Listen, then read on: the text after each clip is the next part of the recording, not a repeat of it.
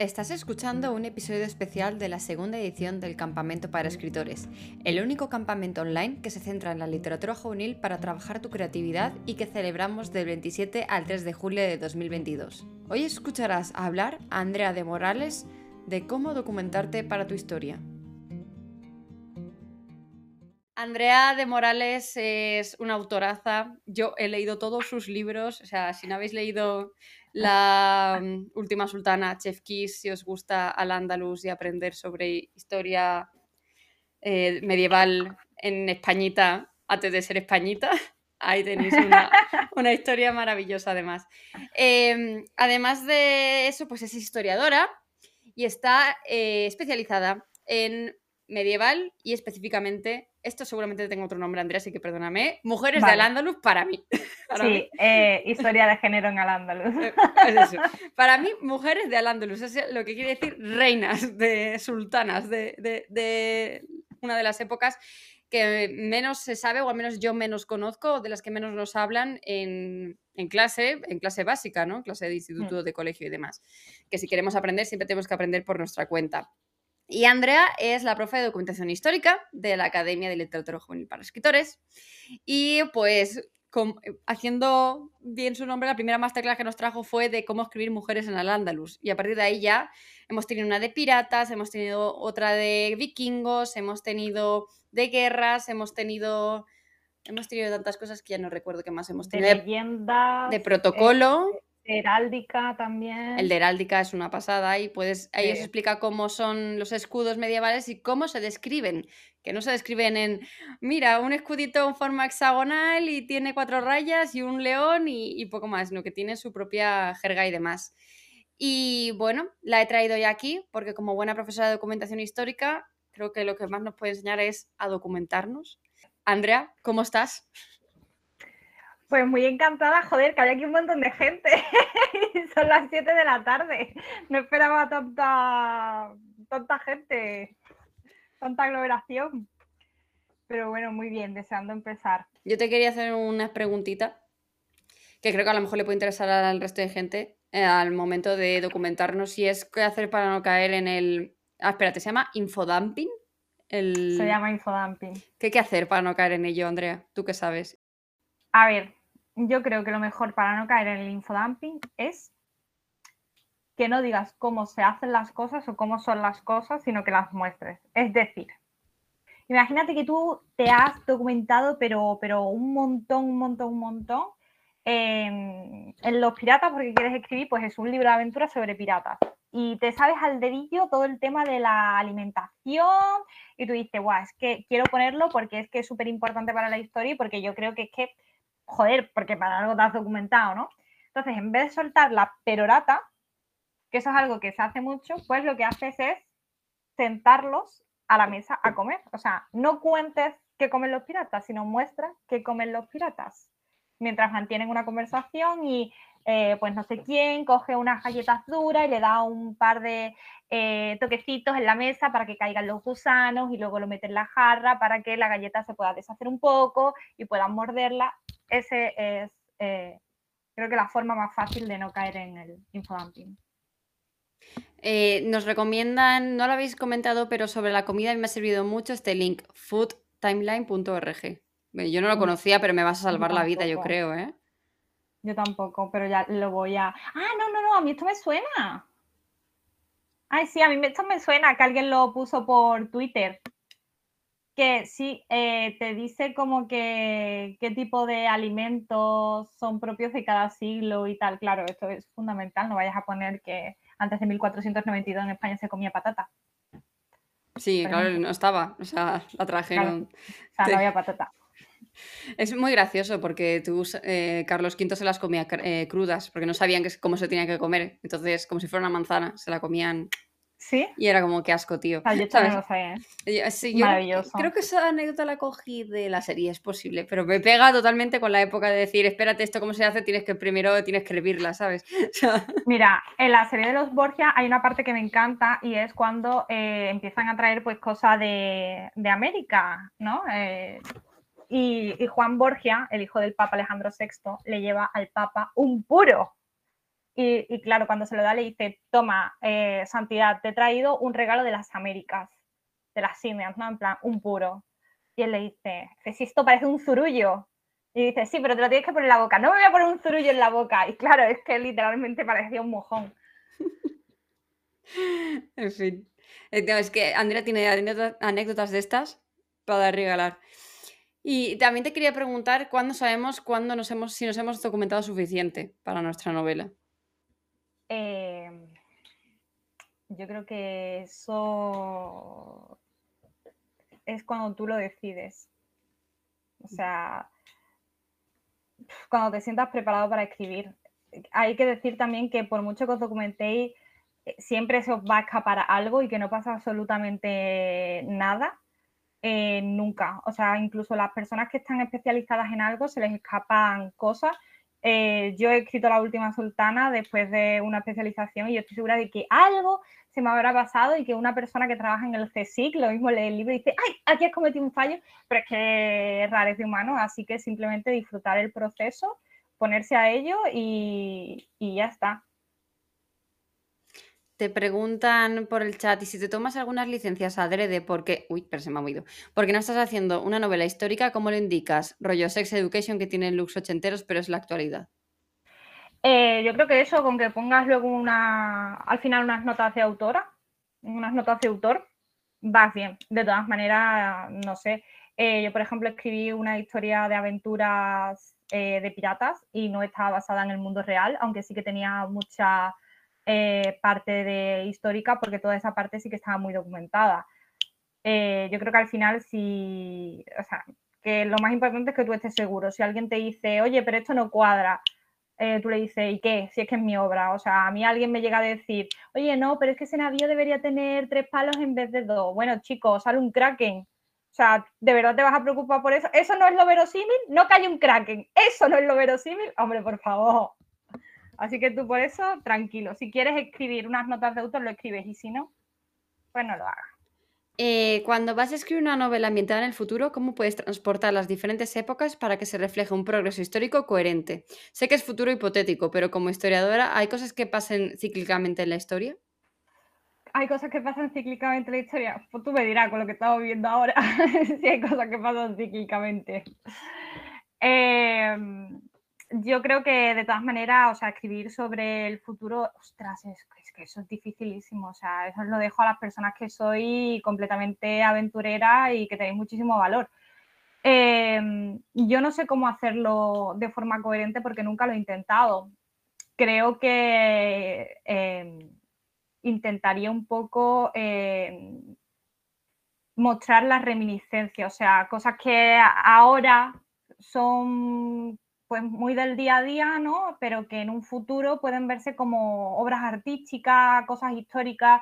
Eh, por ejemplo, mm, nosotros ahora vemos el Partenón, ¿no? O vemos el Coliseo Romano y es como algo em, que nos gusta hacernos fotos y tal. Pero yo qué sé, aquí en Sevilla, por ejemplo, construyeron la Seta, que es un monumento que a las personas aquí nos horripila, eh, pues dentro a lo mejor de 2000 años la gente lo va a flipar con las setas y va a decir, ¡guau, qué bonito! No sé qué. Es una estructura de hierro, ¿sabes? En plan, y no tiene más nada. Entonces, algo por el estilo creo que haría yo. O música, ahora nos encanta Beethoven, eh, Tchaikovsky, cosas por el estilo, en plan, ¡guau, eso es música de verdad! Pues yo qué sé, dentro de mil años, música de verdad será Bad Rosalía, Becky G, algo por el estilo. Eh, Manu tiene una pregunta. Eh, sí, eh, bueno, pero como he visto que estaban poniéndolo por el chat, lo está escribiendo en el chat, pero bueno, lo digo más rápido. Andrea, me imagino que conocerás, bueno, de historiadora a historiadora, tú eres de medieval, yo soy de historia antigua, concretamente de Roma, de Grecia y Roma, por eso aporto lo de Pompeya y tal. No sé si conoces, me imagino que sí, eh, la biblioteca del Congreso de los Estados Unidos, para el tema de búsqueda de información. No tengo ni idea, pero me la apunto porque me va a venir muy no, es que si, si, Laura me lo permite, bueno, le estaba escribiendo un mensaje y ahora iba a poner el enlace por si lo quería añadir. es una biblioteca que está muy bien, está muy bien, yo claro, ahora la estoy viendo, en el que puedes encontrar textos, ilustraciones, eh, grabados de todos los idiomas habidos y por haber en el mundo, o sea, en el mundo actual a lo largo de la historia, ¿vale? Es muy completa y lo tienes en diferentes idiomas. El pero, que hay que tener paciencia. Hay que tener paciencia a la hora de buscar. Pero bueno, encuentras verdaderas maravillas. Yo, Pues por sí, sí. ejemplo, para un proyecto que tengo de una ucronía, eh, claro, los protagonistas son romanos, pero eh, resulta que contactan con los aztecas. Estoy haciéndome así un poco de destripe o spoiler, pero bueno, con los aztecas. Entonces, claro, eh, aparte de buscar pues en páginas de México, etcétera, sobre el arte azteca, con pinturas y tal, ahí también he encontrado ilustraciones e incluso crónicas de, conquistadores españoles o de, gente española que fue durante la época de la colonización, en el que también hacían grabados, y la verdad es que está muy bien, me ha venido muy bien. Así Pues no lo bueno, conocía, pero muchísimas gracias porque creo que voy a tirar mucho también de ello. Pues ahora, ahora mismo lo copio el enlace y lo pego y lo pego en el chat. Sí, gracias, ¿De que los estoy recopilando todos. Muy bien. Andrea, vas a salir tú sabiendo más que ellos. Hombre, ya te digo, o sea, aquí se aprende de todo, si eso es lo mejor que hay. Vale. Eh, te preguntaban también cuánto tiempo has lleva- te ha llevado documentar. A ver, ¿cuánto te has llevado documentando- documentándote para la historia antes de ponerte a escribir? la última Eh, sultana. Hombre, a ver, también depende. Para la última sultana es que yo me hice la carrera, eh, por ejemplo, eh, me hice el trabajo de fin de grado, bueno, hice el- la asignatura al andaluz, hice un trabajo en la asignatura al andaluz sobre mujeres en al andaluz, luego hice el trabajo de fin de grado sobre eh, mujeres en el poder en al andaluz desde el siglo VIII al X y luego hice el TFM sobre mujeres en al andaluz en el poder hasta el siglo XI. Entonces, eh, eso me llevó como mucho tiempo y cuando me puse a escribir simplemente como que ya estaba preparada para escribir porque todo mi proceso de educación en la universidad se había como enfocado mucho en ello. Pero de normal, eh, un poco eh, el tiempo es lo que necesite. Eh, muchas veces me pongo a escribir y me voy documentando a, documentando a medida que voy escribiendo, porque si no me da la sensación de que nunca avanzo. O sea, lo llevo fatal. Por ejemplo, Victoria Álvarez dice que ella se documenta todo antes de ponerse a escribir, porque es 100% mapa y sabe lo que va a pasar, entonces sabe todo lo que necesita. Pero yo no. Es como, joder, es que entonces no empiezo a escribir nunca. Entonces muchas veces voy haciéndolo a medida que, que voy escribiendo. Lo que me suelo documentar antes siempre es si es un hecho histórico muy concreto, por ejemplo, la guerra de Granada, pues hostia, eso es que te lo tienes que saber antes de meterte en el meollo. Eh, o, por ejemplo, la indumentaria, porque a mí me encanta la indumentaria, siempre la describo, entonces eh, es algo que tengo que tener desde el principio, porque si no, luego pierdo mucho tiempo en ello. A la hora de escribir personajes de otras épocas, ¿qué podemos hacer para evitar que los personajes no piensen como nosotros y más como en su época? No sé, ¿se, se entiende la, la pregunta? Se entiende perfectamente. Eh, mira, yo creo que para eso lo más fácil es que entiendas que el personaje tiene que estar 100% condicionado por la época en la que vive. Es decir, ahora nosotros tenemos una serie de libertades y, eh, o no libertades, ¿no? Dependiendo de si vives aquí o en Estados Unidos. Y eh, pues eh, vives un poco la vida según pues esas limitaciones. Y en la época antigua, en la época medieval y en la época de mm, que fuera, ¿no? Pues igual, vivías la vida según tus limitaciones. Entonces, eh, ¿cómo no fastidiarla? Yo creo que conociendo mucho la época. Sabiendo, eh, por ejemplo, si en esa época existía el sufragio femenino o no. Eh, cuáles eran las posibilidades de, por ejemplo, de la mujer o incluso del hombre. Si esa persona pertenece a una minoría étnico-religiosa, por ejemplo, si era judío o musulmán en territorio cristiano peninsular.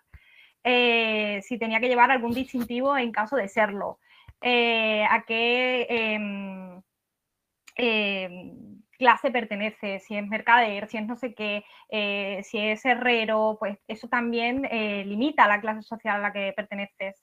Eh, las creencias, todo este tipo de cosas es como que al final te acaban construyendo al personaje, pero para eso tienes que entender muy bien también la época.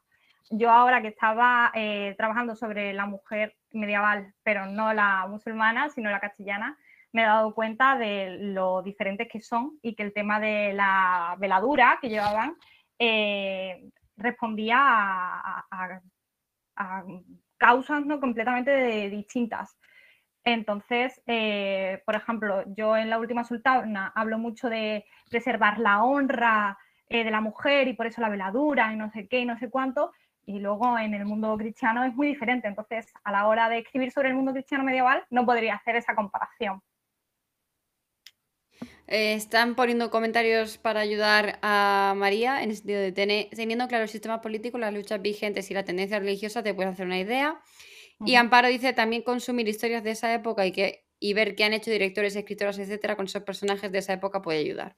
También, también. Eso ayuda un montón. El que tú consumas Em, historias eh, que no solamente procedan de la época, por ejemplo, de 1920, no hace falta que a lo mejor te leas a Fitzgerald, pero si yo qué sé, eh, te ves el Gran Gatsby de Baz Luhrmann, que es de Fitzgerald, pero si te ves la película, pues también te sirve.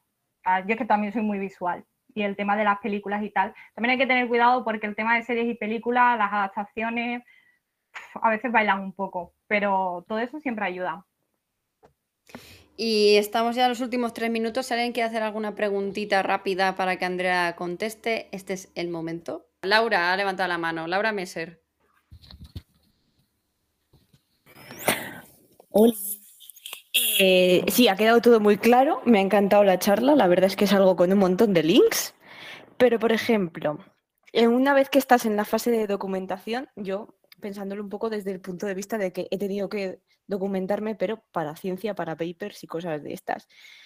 ¿Sería algo parecido, eh, digamos, con, tema de historia, cómo te documentas, cómo vas saltando de, un paper a otro buscando referencias para no centrarte solamente en una fuente?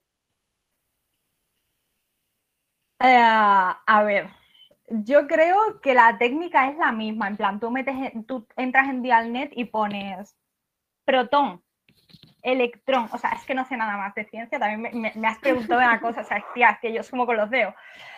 Pero eh, yo supongo que va por, por, lo mismo, lo único que no vas a poder utilizar uso del traje, pero yo creo que por todo lo demás tiene que ir más o menos igual. O sea, tú lo que te, te refieres un poco es a encontrarte con teorías que son opuestas o hipótesis que son opuestas acerca de algo. Sí, por ejemplo, en ese caso, cuando estás eh, eso, buscando información sobre lo que sea y de repente en un sitio ves que pone una cosa y en otro te encuentras con otra y ya ahí supongo que esos son temas de, expertos.